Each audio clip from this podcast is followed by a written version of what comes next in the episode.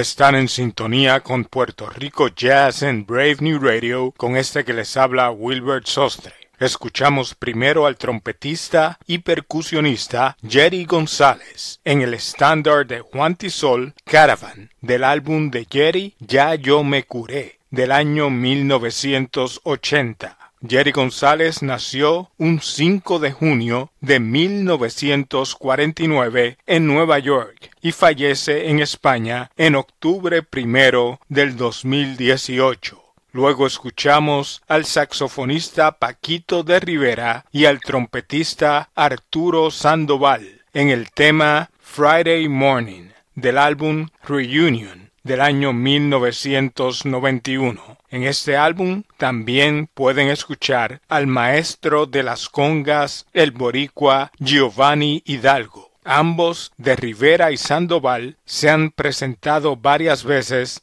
en Puerto Rico.